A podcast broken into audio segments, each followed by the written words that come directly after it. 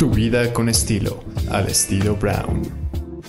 Qué rico estar aquí contigo. Qué Muchas rico. Gracias por. Gracias por recibirme aquí en este lugar que es pues memorable porque llevas ya muchos años y es Eloís, un lugar al sur de la ciudad que se come espléndidamente bien, que me encanta el interiorismo, la decoración, este bistró, que no sé si sea un bistró francés, pero bueno, Abel, ¿cómo estás? Muy bien, Marianita, encantado de estar contigo y con todo tu auditorio. Eh, y sobre todo contándoles un poquito de, de- de- de mi trayectoria, que agradezco mucho que, que tengas el interés de contarla a todos tus, tus escuchas. Mira, yo la verdad es que conozco a Abel hace ya mucho tiempo, desde que lo conocí, quiero decir que es un hombre encantador, es un oso adorable, abrazable, apachurrable, Y apapachador también. que además cocina espléndidamente bien, que es una de sus grandes virtudes, además de la buena vibra que tiene y esta sonrisota, es un mago en la cocina. Algunos dicen que a veces cocinamos. ¿De dónde viene tu pasión por la gastronomía, por la cocina? ¿Cómo empezaste? Fíjate que eh, yo creo que esto es algo que se hereda, ¿no? Que, que de alguna manera creo que mis abuelos tuvieron mucho que ver. Eh, mi abuelo paterno fue un gran anfitrión siempre de grandes comidas familiares, de estas reuniones donde reinaban las carnes asadas y vinos y vinos de España este, que cruzaban la- la- las puertas de la cocina para salir a la sala y siempre pues, satisfacer a todos los primos, tíos y demás creo que eran momentos memorables, ¿no? Mi abuelo era un comelón que se podía echar tres ribeyes con dos botellas de Rioja y unos pedazos de chorizo y demás. Tengo una mamá que es maravillosa chef repostera también.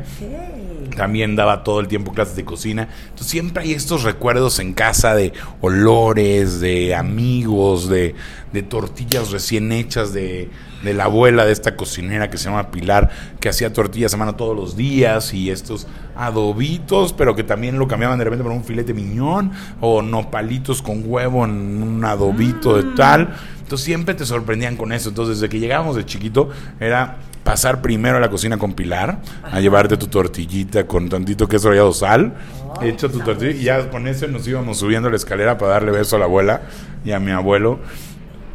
Y, Familia grande, tenían- por lo que veo. Sí, ellos, te- pues no, ellos, bueno, de un lado sí eran, eran más hijos del lado de mi papá, eh, la familia de mi mamá eran solo tres hermanos, pero mi abuelo tenía algunos cargos ahí en Pemex en ese entonces y había muchas reuniones políticas y, tema de invitados, entonces siempre había la abuela que era como la matriarca de la familia que nos ponía los nietos de contenedor a peinar los pelitos de los tapetes persas Ay, no te y lo co- creo. cómo estuviera bien puesta la mesa y no toque nada, niños, y subas a peinar y eh, con una ceja y un pellizco te decían, peínate, sácate de aquí, desaparecete o no abras la boca, ¿no?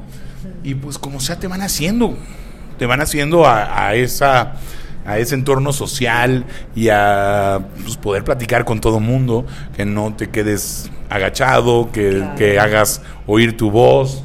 Y de alguna manera pues va forjando personalidades más abiertas, como hablas de esa sonrisa, pues así es, porque te estás en un entorno donde todo el mundo se la pasa bien, donde cuando saben que van a ir a casa de, de la señora Paquita, de mi abuela, en paz descanse, pues sabían que iba a haber un quesito camembert, no necesitas, iban a sacar seguramente algo de cenar, siempre te iban a dar los mejores este, alcoholes habidos o disponibles en casa. Mi abuelo no se guardaba porque ni, ni tomaba, entonces Ah. el mismo abuelo, pues siempre decía, pues mira, por ahí me mandaron unas botellas y encontrabas algunas joyas de repente de vinos echados a perder, este, más. entonces ahí le íbamos haciendo selección, pero todo eso te forma, ¿no? Creces en ese ambiente, te va forjando un paladar, te va forjando el recibir a las visitas y el, y el, y el y la filosofía de las visitas, ¿no? Porque era, Sí. no es momento para los niños, porque es momento de las visitas, los niños fuera, no estén en la sala, si estás en la sala, no abras la boca, no comas de más, cierra la boca, tráele algo, ofrécele algo a tu tía. Mi abuela llegaba y te- me enseñó a preparar su dugonet con su twist de limón y sus hielitos. Cada vez que llegaba a Cuernavaca, se, se sentaba y decía, mijito, prepárame mi dugonet.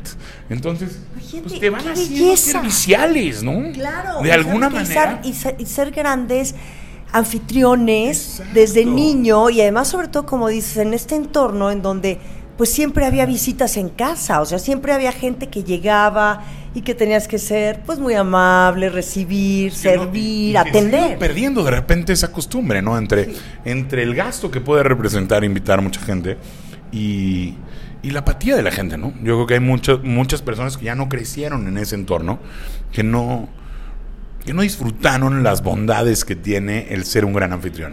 Claro. Y, y yo crecí en medio de esto, eh, decido estudiar por ende comercio internacional, siempre quise ser médico, este, ¿Ah, sí? pero me desanimaron mucho porque era muy malo para el estudio.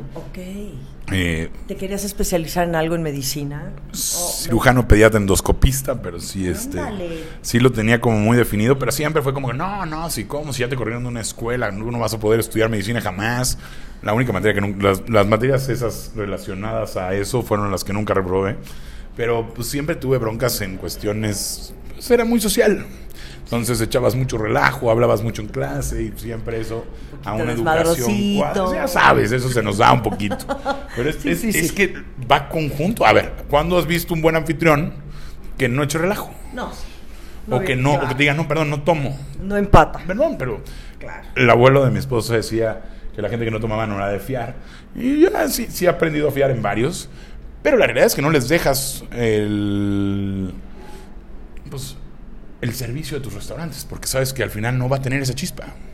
No, y porque además la chispa eres tú, Abel Hernández, y, y la chispa que nos das con esa sonrisa, con esta vibra, con esta altura que tienes, con toda tu constitución divina, les digo que es un oso precioso, y ya estamos entendiendo de dónde vienen también todas estas gracias y la educación y la formación que además se vuelve genuina, porque no es una cosa que pues es natural, o sea, no tú lo traes, exacto, que tú lo traes de familia, de educación, de formación, de los invitados que llegan a tu casa, entonces, pues te vuelves un chavo, un cuate muy lindo y muy agradable. Y son dos lados de la moneda, ¿no? Porque tú lo vives de un lado, como, como experta en gastronomía y como reseñadora y crítica, pues al final te das cuenta dónde de repente es genuino el apapacho, el... Sí. Échate lo que quieras, estás en tu casa. O cuando hay... No, es que todavía no ha empezado el show, entonces no te puedo ofrecer nada de tomar.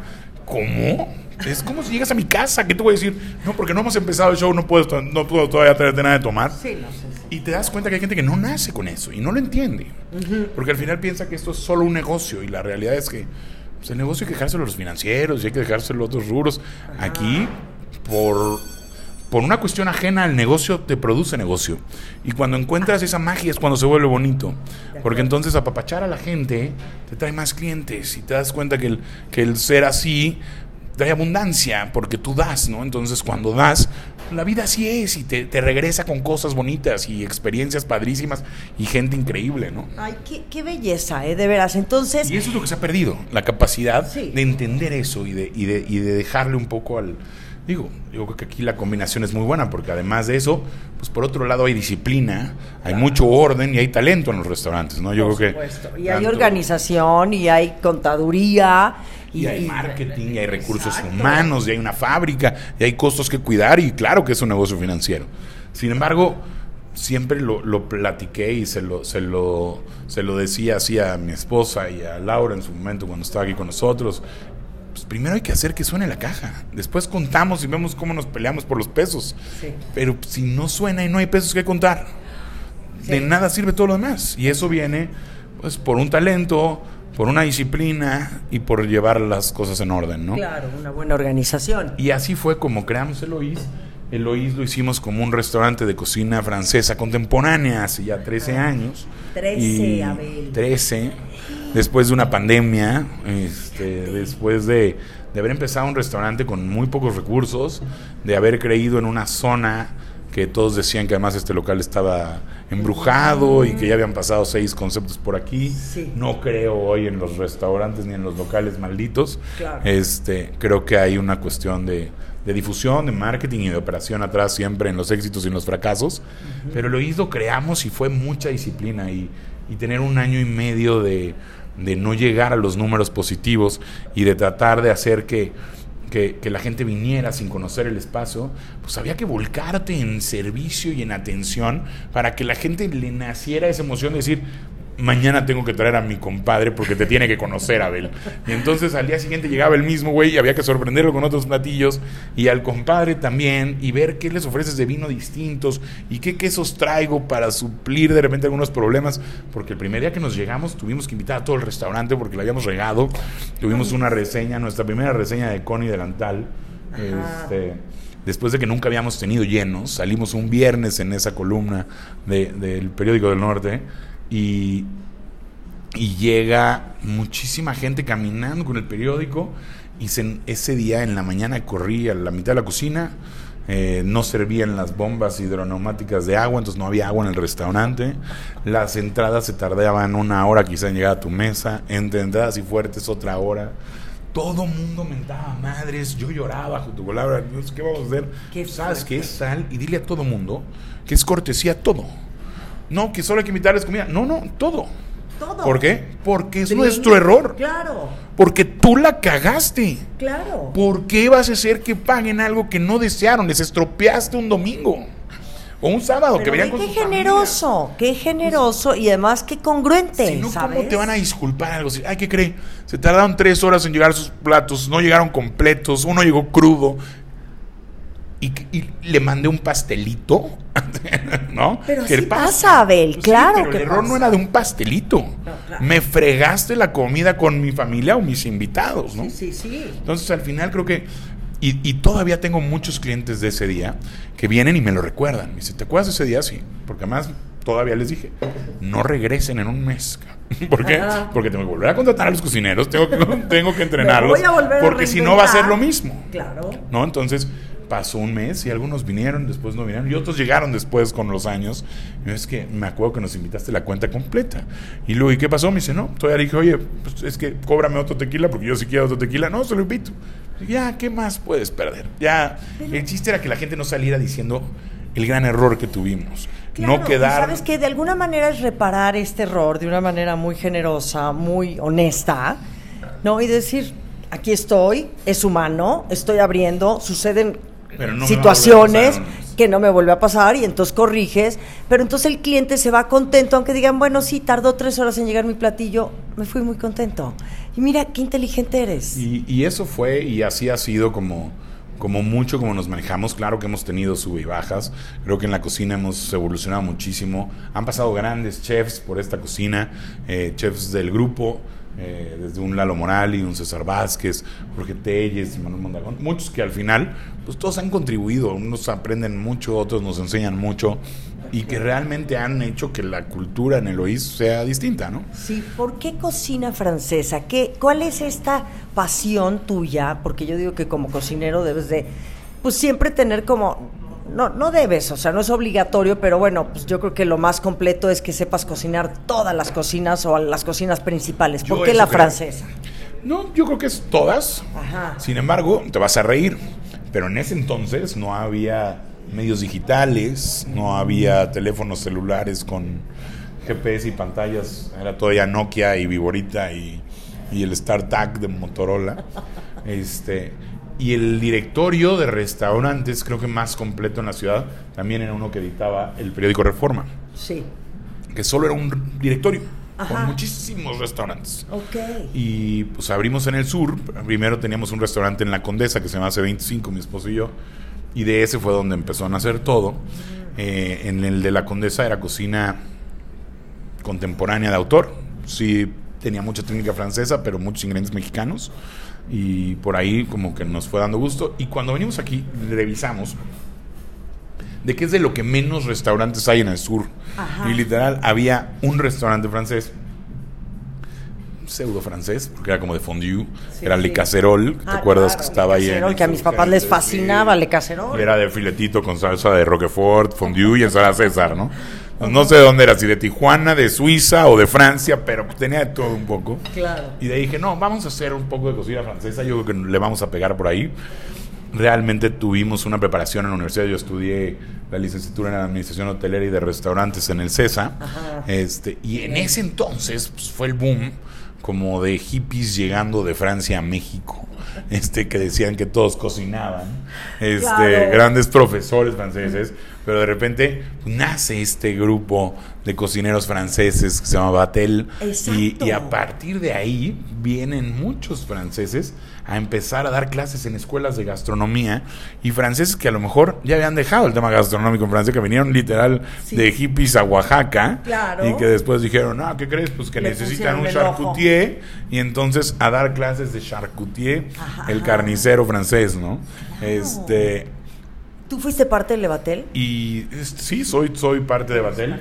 de Batel. Y, y- y orgullosamente creo que pues estos maestros forjaron una generación de chefs eh, muy interesante en México, porque sí revolucionó muchas cosas en el país. Pero tú entraste, o sea, tú le entraste a la cocina francesa gracias a Batel, o sea, porque eras parte de, No, no, o fue como muy yo hablo independiente. de estos profesores que influyeron Claro. en mí en la universidad, Ah, porque ya. al final teníamos a, a Cristian Garro, a Thierry Nicole, a Ah. Federico, que, que eran franceses, de, este, discípulos de las de la alta hotelería eh, francesa que llegó en esta época de los ochentas, que brillaba de repente aquí un Fouquet, un Maxims, un ah, pues la Petite France, Sí, sí, este que, que se me está No. yendo Moustache, Ajá, Le y entonces de repente esos eran como los grandes restaurantes en finales 80, principios 90 Sí. del país, ¿no? Entonces mm, también crezco con esta idea de wow el Fouquet, wow el Maxims o Champs-Élysées, ¿no? Sí, sí. Entonces llegar de repente ahí con François en Champs-Élysées era toda una experiencia y, y lo conozco de chico por llegar con mis abuelos o por llegar con mis papás en estas ocasiones especiales Igual que yo, y, claro. y el servicio de no sé cómo se llamaba este restaurante del, del Prime Rib del Wellington que acaba de cerrar ahí en Ah, de- Polanco de- sí, sí, claro. De- la ajá. casa inglesa esta Sí, hombre. Winston Churchill Ajá. este El Churchill. pues todos esos te van forjando en el tema de la restauración y cuando por ende decido que, que llego después de comercio internacional a estudiar en el CESA, pues, pues ya traes una carga de anfitrión y de cocina y de paladar y de ingredientes, porque pues en mi casa siempre reinó el queso camembert y el que le decíamos que era el queso de visitas. Tu casa era una casa muy favorita. elegante, déjame decirte. En, al- en algunas cosas tuvimos la fortuna que sí. Y, ¡Qué padre! y pues la verdad es que sí, aprendes, lo disfrutas y cuando lo empiezas a ver en la escuela, son cosas familiares, ¿no? Y son cosas familiares que además traes algo más que enseñarle también a tus compañeros y tus compañeros. Y entonces se volvió algo muy padre, creo que fue una generación eh, pues muy particular para la universidad, éramos una generación muy activa de egresados trabajando en la industria, porque no pasa mucho tampoco. Sí. Este, Digo, oye, que ponte a ver lo que pasa hoy. Digo, si lo ves en, en retrospectiva, hace 13 años que, que abriste este espacio, Sí, este no, lugar tan fantástico, o sea, que dices, nada que ver. O sea, también fue un volado de alguna Un manera. mira, en ese entonces, justo lo platicaba hace rato en una entrevista eh, laboral, eh, cuando abrimos aquí, abríamos 10 restaurantes que valían la pena en el sur, Sí. ¿no? Porque tenías el Sud 77, la Taberna de León, San Angelín, este, el Barrio Sur, Ajá. Alaya, eh, y párale de contar, ¿no? Claro. Eh, después llega Eloís, llega Loreta, este, empieza a abrir Avenida de la Paz, bueno, ya estaba Claro, la claro. Sí, eh, sí. Puerto Madero, hasta ahí, eso era el sur. Y después, ahora esta pandemia, bueno, unos meses antes de pandemia, abre Arts y trae otros 10 restaurantes de millones de dólares cada uno de Qué inversión. barbaridad, qué locura, claro. Y entonces empiezan a mermar las ventas. Y después de pandemia, este, abren otros 30 restaurantes o 20 restaurantes en el Pedregal, porque abre Ceru, Oxa, Mojama, Andaluz, Nera, barras japonesas, este, italianos. Y de repente el sur empezó a tener mucho más oferta que demanda, ¿no?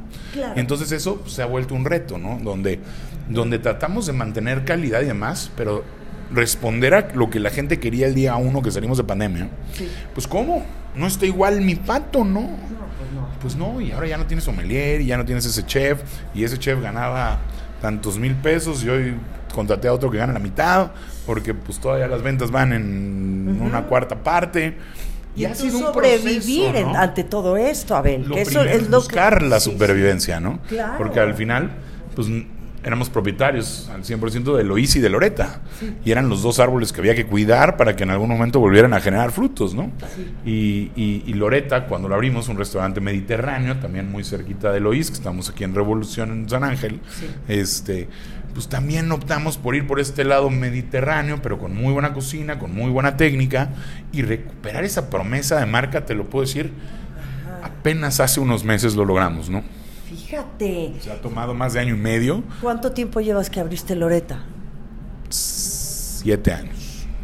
Fíjate. Y el Loís 13 va a cumplir. Claro, pero además como dices, Abel, o sea, la realidad es que también perdurar, sabemos que después de pandemia y durante pandemia cerraron muchísimos restaurantes y que, y que bueno, ustedes cocineros se dedicaron a hacer muchas cosas también para sobrevivir, para que su gente sobreviviera, para no tener corte de empleados y, dices, bueno, ¿cómo le voy a hacer? ¿Cómo me voy a reinventar? Que eso a mí me parece que fue el gran reto, de verdad, en esta industria gastronómica y de hospitalidad, porque nosotros somos los que venimos, caminamos, manejamos y venimos y consumimos. Y cuando te cierran y te ponen este muro, dices, ¿y ahora qué? Y creo que fueron, digo, porque oímos todos muchas veces el... La, la, la, reingeniería que había que hacer y cómo reinventarnos en esta, en esta ola. Pero la verdad es que salimos madreadísimos. Salimos como, bueno, ¿y ahora con qué me defiendo? Ya no traigo balas, ya no traes parque, ya no traes ánimo, no traes lana, no traes nada. Y de repente es no, y hay que volverse a esforzar para volver a levantar el negocio que no conoces en dónde va a terminar. Porque al final salimos, abres los ojos y dices, bueno, yo me quedé en lo que era el 2018. Pero abrimos el ojo en el 2020 y ahora es, ¿y cómo salió el comensal? Y cómo cambió esa persona. Entonces hablábamos de una reingeniería y perdón, pero toda la pinche pandemia me tardé pensando en cómo me reinventaba. Pues sí. Pero no entiendes porque soy restaurantero. ¿En qué? Pero además muy lógico. Te hablan, personas de despachos, de agencias de marketing y demás. Es que tengo un cliente pero quiere algo distinto. Puta, pues uno sabe ah. cocinar. O sea, le cambiamos de pato a salmón o de salmón a pal. Pero no, no, es que quieren una experiencia que no sea solo cocina. Coño, pues tú eres el creativo, güey. Nosotros somos chefs y restauranteros. Sabemos llevar comida a la mesa y experiencias a la mesa. Si de ahí tú quieres que yo haga Cirque du Soleil alrededor de la mesa y traer activaciones, perdón, pero hemos perdido que lo importante era esto, ¿no? Y hoy vamos a una cantidad de experiencias donde lo menos importante es lo que te estás comiendo. Qué grueso lo que estás diciendo. Eso está tremendo, pero y eso también sientes pero que... sale un malabarista, pero sale un güey jugando con fuego, y sale un robot. Y esto pasó después de pandemia, o sea, fue un poquito este el efecto que produjo la pandemia. Y, y, y gente escogiendo mejor sus balas en donde gastar, primero con un sentido de que tienen ahorrado dinero, entonces tuvimos un boom de consumo, después se dan cuenta, ay ching, ¿qué crees? No era tanto, ay ching, ¿qué crees? Ya me está pegando porque resulta que todo subió de precio, con inflaciones gruesas, los precios en los restaurantes se han subido mucho por el, aumento de precio de las materias primas. ¿Cómo le hacen? ¿Cómo le hacen en este sentido? Ahorita es como tienes que ya saber qué vienen los siguientes dos. Ya ahorita es cuando tienes que hacer esa reingeniería. La reingeniería, pues a lo mejor había genios que supieron en qué iba a terminar hace dos años. Pero yo apenas estoy vislumbrando lo que va a venir porque la gente se está quejando, porque la gente ya no se quiere tomar 10 tequilas como antes, porque ya nada más empiezas en 2.700 pesos y tomas Don Julio 70, ¿no? Este, y entonces dices, ah, caray, es que ahora la cuenta no me bajó de 5.000. Bueno, pues echaron 5 tequilas tú y 5 tu mujer, ahí van 2.700. Después se tomaron una botellita de 2.000 pesos, ya vas en 4.700. Pero fue porque tú lo eligiste. Oye, y fueron 1.500 de comida y me friegas porque soy un restaurante caro. No, el problema es que hoy esa es la diferencia y en lo que nos acostumbramos a entender el nuevo precio y a definir si tenemos dinero para seguir tomando lo mismo o a ver si queremos seguir gastando las mismas veces el mismo dinero. Entonces hoy sí ya entiendes por qué hay gente que se está volcando hacia productos más económicos. Hoy encontramos que para después de estos incrementos en el salario mínimo, en tales, pues tu nómina cambió. Si pensabas que iba a ser del 20, ahora resulta que está el 30% sobre tus ventas. Tienes que reajustar precios o bajar costo para ver de otro lado de dónde sacas tus mismas utilidades. Porque como además tus ventas son más bajas, pues obviamente tus utilidades también, ¿no? Oye, esto es, esto es tremendo, ya lo habíamos platicado tú y yo. Y de veras, comentarios de amigas, de gente, de amigos Oye, qué caros están los restaurantes, qué barbaridad. Pero no nada más los restaurantes, Qué Abel. Qué raro. qué el no, no.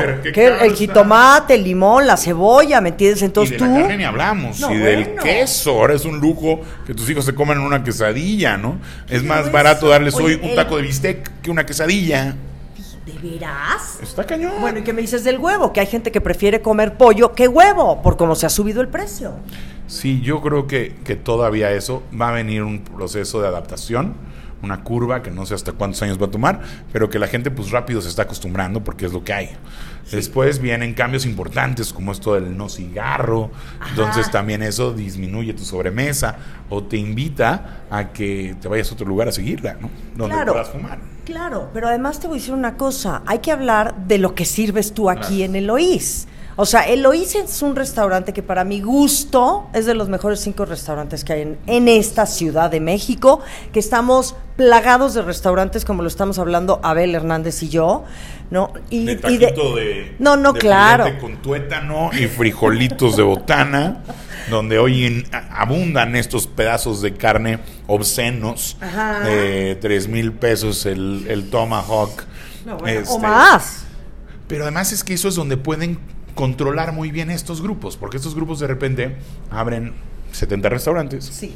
Cada restaurante es de 3 millones de dólares de inversión En estos este, fondos y en estos grupos. fondos y grupos y pues no tienes la capacidad de controlar tu calidad ni tu producto. Entonces, la carne es muy fácil de controlar porque Sí. se la compras a tal brother que ya sabes que es calidad prime, que ya sabes que tiene un rancho de engorda increíble, que te lo va a mandar perfecto sin romper tu cadena de frío, que solo lo tienes que echar al asador y dejarlo en término perfecto, sacarlo a la mesa y todo el mundo aplaude como foca. Sí, sí, sí. Sí, pero a ver, hablemos de otros productos. Pues sí, aquí al final te vas a encontrar un creme brulee de foie gras, unos huevos rotos con trufa, un patito en un ragú de lentejas, un corderito y tal. Y son productos que al final también han subido mucho de precio, ¿no? Nosotros viene una reinvención, sí. Yo creo que al final la situación en donde estamos, la inversión que tenemos y el ser propietarios también nos ayuda a escoger hasta dónde queremos o no ganar, ¿no? Claro. Donde no va sobre estos números del fondo que a fuerzas te dice, no sé cómo la hagas, pero yo necesito el 32% de retorno y tan tan, ¿no? Aquí pues no, a lo mejor no necesito tanto, podemos preferir más gente que menos gente y que más utilidades y es gestiones, ¿no? Claro.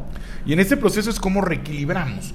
Si hoy vemos que el ribeye está carísimo, Ajá. pues no le ofrezcas a tu comensal un kilo de ribeye. Ofrécele un arrocito meloso con unas rebanaditas de ribeye encima o unos canelones rellenos de un ribeye en una salsita distinta.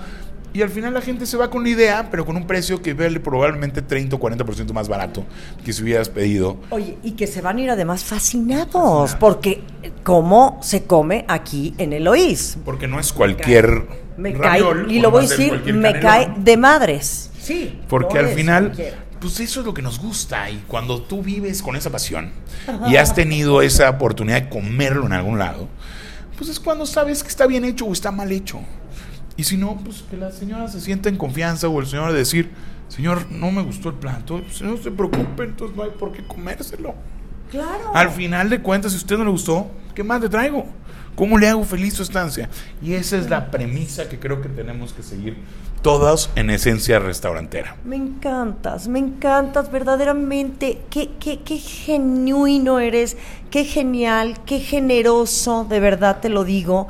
Porque además, tú vas a seguir aquí, vas a seguir creando tus espacios, ya tienes tres, además hay que decirlo, estamos aquí hoy en Eloís, pero está Loreta, que luego ya les iré a hacer también un recorrido por Loreta para, que conozcan. Es un lugar además muy bonito de cocina mediterránea. Ajá. Y está también Celina en Eso. San Miguel de Allende, que hicimos un rooftop precioso con un concepto de comida mexicana, este, pero también muy rica. Ahí va a haber desde, no sé, unos taquitos de pulpo con chicharrón prensado, este guacamole con castacán, para aprovechar esta vista increíble que tiene San Miguel de Allende, justo al lado de la, de la parroquia, enfrente de la catedral. bien ubicado. Súper claro. bien ubicado. Y pues ha sido una gran sorpresa, ¿no? Yo creo que hoy vamos en eso. Traemos tres proyectos nuevos ¿En también. serio? O sea, Se en este a juntar. 2023 Sí, vienen estamos tres. haciendo Circo Teatro. Viene un restaurante nuevo en San Miguel de Allende. Que se va a llamar la Casa del Diezmo. Este, que es en la antigua Casa del Diezmo. eh, un lugar muy bonito que va a tener un taller de nixtamal, va a tener un lugar para niños para poder hacer algunos dulces mexicanos, algodones de azúcar de colores y demás. Y luego tiene un restaurante que creo que también va a ser un restaurante muy... ah, incluyente, porque creo que a veces San Miguel eh, está dirigido a una élite de, de la sociedad Sí, sí, y hay mucha gente que necesita producto de calidad Claro. este también, pero que también sea accesible. Entonces, se nos está ocurriendo hacer un concepto ahí medio salsero, pero que también tenga esta tortita de milanesa con chorizo verde, este, y unos sopecitos, ceviches, un- una onda familiar, pero que también va a haber flautas ahogadas y también va a haber sopes y tetelas y muchas Ok. cositas, pero donde puedas ir a comer rápido, a buen precio, donde si quieres te Rico. puedes quedar toda la tarde y si no, Echando copa, cóctel. al que sigue, ¿no? Y al que sigue. Y entonces va a ser la casa del diezmo. Y Ese- este. ya- va a ser en San Miguel. ¿cuál- sa- ¿Y sabes fecha de apertura? Eh, en tres meses probablemente ya estemos por allá. Así que ya empezamos obra. eh, Por favor, me cuentas no, cuando, no, sí, cuando por venga. favor, estás invitadísima Gracias. para que vayamos a conocer allá. Y aquí estamos abriendo otro lugar padrísimo que se va a llamar Fiamma, eh, Fiamma. en el Pedregal. ¿Qué quiere decir fiamma? Flama en italiano. Ah, ah, fiamma, fiamma. Fiamma. O sea, lo que viene siendo Fiamma. la flama. Y con esta fiamma abbiamo a cucinare este, Italiano. muchas cosas italianas, un horno de pizza padrísimo, eh, en este lugar que antes tenía eh, la familia de Ituarte, eh, del grupo Ituarte, que se llamaba, este, ah, El grandotote. no, atrás de Alaya, Jerónimos. Ah, ya, ya, ya, ya. Entonces, para los que Ajá. conozcan ahí donde, donde era Jerónimos, ahora van a encontrar este nuevo concepto eh, eh, que estamos incursionando nosotros junto con, con otro grupo de amigos que tiene otro restaurante que se llama Santó. Pero bueno, ahí vamos a hacer este lugar donde van a encontrar muchas cosas eh, de verduras y demás, asadas, carbones, eh, fuego y pizza y pasta. Y creo que se tiene que volver también un concepto muy, muy, muy de la gente local, Sí. ¿no? En, en el sur de la ciudad, en Pedregal. Más creo que hoy lo que tenemos que voltear a ver es eso, ¿no? Yo creo que hoy Sí.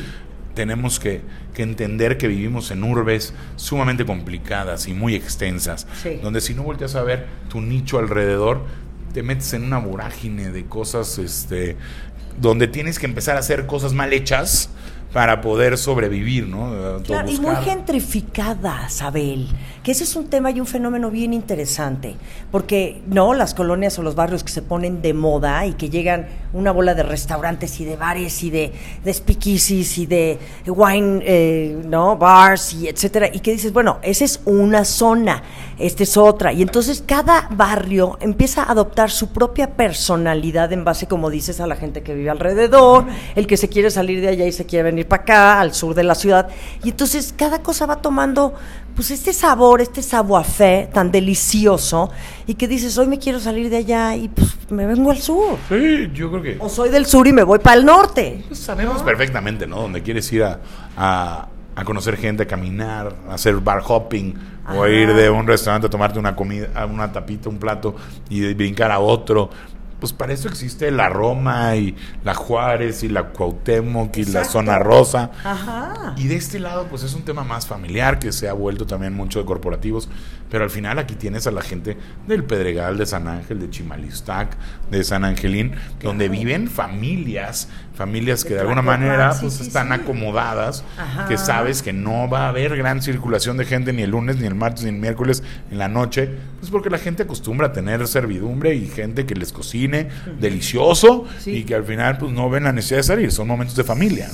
A diferencia del soltero, divorciado, Claro. gay, Ligón, ajá, queer, final, trans, no 35 binario. y 50 años viven en esta zona céntrica del país, donde salen a conocer más gente, donde quieren esta parte de, de ligar o de ir a conocer amigos Sí, sí, o de ir a socializar porque están solos, ¿no? Los expats Ajá. este, y toda esta gente soltera o, o que no tiene pareja en ese momento, Claro. pues en donde tienes que salir es donde hay gente. Por supuesto. No donde están encerrados y tú solo viendo tele en tu casa, ¿no? Este, No, no, eso no. personal, Eso mi no. padre por ahí que me está oyendo. Oye, bueno, perdón. Entonces, ya nos está sorprendiendo. Es que hablar con este hombre es sorprendente. Ya va a abrir dos restaurantes, uno en San Miguel, la Casa del Diezmo, otro aquí, Flama, Fiamma, Fiamma. Fiamma, en italiano. Aquí en ¿Y cuál Altavista que se va a llamar Jabalí. Ándale, qué bien. Ya después les platico un poquito Ah, más. bueno, ya que nos cuentas. Ok. Ahora, ¿tú eres del sur? ¿Tú eres Yo soy sureño? sureño. Ah, ok. Y yo con mis Sí. padres vivimos siempre aquí por Camino al Desierto de los Leones, en un fraccionamiento ahí al lado del periférico. Ok. Y este y ahora vivo aquí en por las Flores, Ah, este bien. con Yo- mis hijos y mis hijos van aquí al sur también a una escuela. Y, el sur es bonito. Yo también soy sureña, ¿eh? Yo Ah, fui de las águilas toda mi vida. Y las amigas del Sagrado y, el Pedregal. y todo es en, el, en la misma zona y conocemos a la misma gente y la realidad es que eso es lo bonito de ser de vivir en el sur no es a los Sí. que lo conocemos bien pues al final es muy tranquilo y es y es una burbujía de repente de dentro de una vorágine de ciudad este creo que es, es un pequeño oasis no Bueno, pues entonces, vénganse, por favor, a Eloís. Si no conocen, es un sueño. ¿Tú lo consideras bistró? Pues sí, la verdad es que Sí, es un es lugarcito que en su forma y en su forma de operar yo creo que es más como de bistró Claro. que de un gran fine dining. Claro. Porque claro. al final ver, yo creo explícanos que un poquito la diferencia que para ti tu percepción como empresario, como, como lo la que gente eres, al ¿no? Final juzga el fine dining en, en- en lo bueno o no de la comida y que no es muchas veces eso, ¿no? Yo creo que Ajá. cuando hablamos de un restaurante, para los que hayan tenido oportunidad, eh, en, en- en muchas partes, por ejemplo, de Europa, pues existen guías que de alguna manera certifican la calidad de tus restaurantes, ¿no? Sí, Hablamos, claro. por ejemplo, la, guía- la, la- la guía roja de la guía Michelin, Sí. pues al final define los restaurantes entre una, dos, tres estrellas, los que valen la pena viajar para ir a verlos. Sí. Y en una estrella dicen, bueno, si pasas por ahí, detente porque vale la pena comer en ese restaurante. Si tienes dos estrellas, dice, desvíate hasta 50 kilómetros para llegar a ese restaurante. Y si es de tres estrellas, dice, haz un viaje para ir a ese restaurante. Exacto. Ninguno de esos no es fine dining, ¿no? Ajá. Este es fine dining, todos son fine dining. Todos son Este, fine dining. Sí, ya cuando hablas de estrellas Michelin existe este proceso. ¿Y en qué depende? Pues que si llegas a un tres estrellas, vas a encontrar tus cubiertos, seguramente van a ser de plata, rapeados todos los días, De vas a encontrar seis diferentes copas Sí, sí, de sí. distintas formas y vasos y todo tiene un tiempo y una sincronía perfecta. Vas a encontrar meseros planchando las mesas antes del servicio, todo va a estar impecable. Antes de que tú abras la puerta ya te la abrió alguien, antes de que tú quieras ponerte jabón ya te pusieron, antes de que te quieras secar las manos ya te las secaron. Y esa es la magia de las tres estrellas, ¿no? Ok, ¿y el costo? Pues sí. Obvio. No hay restaurante Obvio. de tres estrellas Que no sea- que no que no que no se manifieste. menos de unos 300 dólares, 400 dólares por, Claro. por la experiencia de comida, ¿no? Claro. Este, y así se van, ¿no? Los de una estrella a lo mejor son de 100 euros. Este, pero pues, eso es lo que se gasta porque hay atrás una investigación, un trabajo, un conseguir ingredientes espectaculares que no son de alta distribución, que hay alguien atrás pensando en lo que vas a tomar, de dónde sale este vino húngaro y por qué llegó aquí, y por qué este clon sabe a Riesling y por qué tiene tal y compartirlo, ¿no? Porque esa es la magia, ¿no? Porque al final el conocimiento es para eso, para para, para compartirlo y para tratar de, de que la gente pues, que le gusta aprenda un poquito de lo que has llevado en el camino, ¿no? Sí. Y eso es lo que nos hace distintos. ¡Ay, qué bien! ¡Ay, cómo te amo! Abel Hernández. Sí. Tu, tu esposa, que es muy linda, con todo respeto te lo digo, También, ¿verdad? Que ella está también muy sido- involucrada también en el negocio, es una parte ¿verdad? esencial desde el principio porque lo abrimos Sí. juntos. De hecho, el pretexto fue ponerlo en un restaurante para que dejara de trabajar en, en grupos y convenciones. Ok. Entonces teníamos eh, ya como novios saliendo unos días, bueno, unos meses, y de ahí fue donde ella empezó a trabajar en, en viajes integrales, en grupos y convenciones, y de ahí decía, no, es que no la veo, se la pasa viajando con los directivos de farmacéuticas, de Ajá. grandes corporativos y bancos, No yendo a los mejores a mi mujer. de tres estrellas, y con óperas, y con teatros, este, por todos lados. Y pues yo aquí esperándola, bien, gracias. ¿verdad? Entonces dije, vimos la oportunidad de un restaurante en La Condesa, de un amigo que ya estaba por traspasar. Le dije, no, de una vez, vamos a abrir nuestro primer restaurante. Ella también estudió en Suiza, en Lucerna, Wow. este, en DCT también cocina europea. Y juntos nos aventamos ese primer restaurante. Y hoy está contigo, Hoy trabajan También ya juntos? después de pandemia Sí. fue como de, no, mija, ahora sí tenemos que empezar de cero. Claro. Y de cero tú estás en la fórmula. Pues y hoy ya no estamos en cero y ahora es muy presente en la fórmula. Y también la tenemos aquí todo el tiempo metida y haciendo mil cosas. Qué buena onda, mi amor. Sí. Te felicito muchísimo. De veras, Muchas gracias. gracias. por esta plática tan sabrosa, por descubrirte, por, por ser quien eres, te lo digo. Eres de, de los chefs que más adoro, admiro. Muchas gracias, Me encanta igualmente. tu vibra, tu energía. Sé que también, pues, muchos chefs hoy por hoy ya son unos grandísimos rockstars que han perdido piso, que de repente, bueno, pues descontrola un poco, la verdad. Digo, no es que me quiera yo poner a criticar aquí a nadie, el pero... no es el rockstar, es perder el piso, ¿no? Exacto, ese es el pedo. Sí, porque al Sí, final. hombre, perder lo otro, La piso. gente es como te ve y pues al final es por, por una trayectoria o por algo que la gente te pide una foto, que te dice, ¿me puedes dar un O autógrafo? te ven en algún festival de porque nos gastronomía. ven en la tele la o porque tele, nos ven en el radio y de alguna manera pues eso te genera con algo- algún vínculo con algunos fans Sí, o con sí. gente que quiere, pero pero sí hay que entender que esto es el fruto de, de pues de un gran trabajo atrás y de un talento artístico de alguien que, que pensó en ese plato hermoso o en ese sazón increíble o en esa hospitalidad que te brindas, ¿no? Ajá, Porque ajá. yo no me considero ese artista en los platos y demás, yo creo que somos grandes eh, intelectuales de la técnica culinaria. Porque creo que así lo es. Este, no la parte artística, sin embargo, sí sabemos cómo se hace y cómo se debe de hacer toda la perfección. Este, pero tengo colegas que inventan cosas maravillosas y que no puedes compararte de repente con ellos, ¿no? Sin embargo, pues los artistas a veces también tienen ese lado introvertido, Sí. ese lado más turbio, ese lado pues no sé, más psicológicamente, pues que a veces es como un común denominador entre los artistas, ¿no? Que tienen Sí. algo de locura. Ay, claro. Y esa locura a veces Desde no luego. les da para ser los mejores anfitriones. Sí. Entonces tenemos grandes talentos en este país que son muy malos para la sala, no vamos a decir quiénes, ¿no? Pero este pero no, ni de broma pueden atravesar la puerta de su cocina y sentarse amablemente a platicar con una copita de vino, con grandes amistades y talentos, este, como con ustedes y compartirlo con tu auditorio. Mi cielo, gracias. Por favor, dime dónde está ubicado Eloís, dónde está ubica- eh, ubicado Loreta y dónde está ubicado Celina. Celina. Ok, mira, Eloís está en Avenida Revolución 1521 y nos pueden encontrar en arroba Eloís-rest. Y Loreta está en Avenida Revolución 1436, estamos a menos de 150 metros uno del otro. Este, son dos experiencias bien distintas, cuando tengan oportunidad vale la pena vivir ambas. Y si tienen oportunidad de ir a San Miguel de Allende, en Cuna de Allende número 11, encuentran el Hotel Celina, donde seguramente se van a llevar una experiencia inolvidable. Ya, si no es por la comida, es porque de veras subir esos cuatro pisos para ver la vista que tiene y el atardecer como cae, Sí, de veras sí, sí. vale mucho la pena. Sí. Mi querido, gracias. Marianita. Ay, te adoro, gracias. Muchísimas gracias por acompañarnos en este festín de la Brown. Aquí desde Eloís, vengan, coman. Ay, es un éxtasis absoluto con el chef Abel Hernández. Gracias. Encantado de estar con ustedes. Muchísimas gracias, Jesús.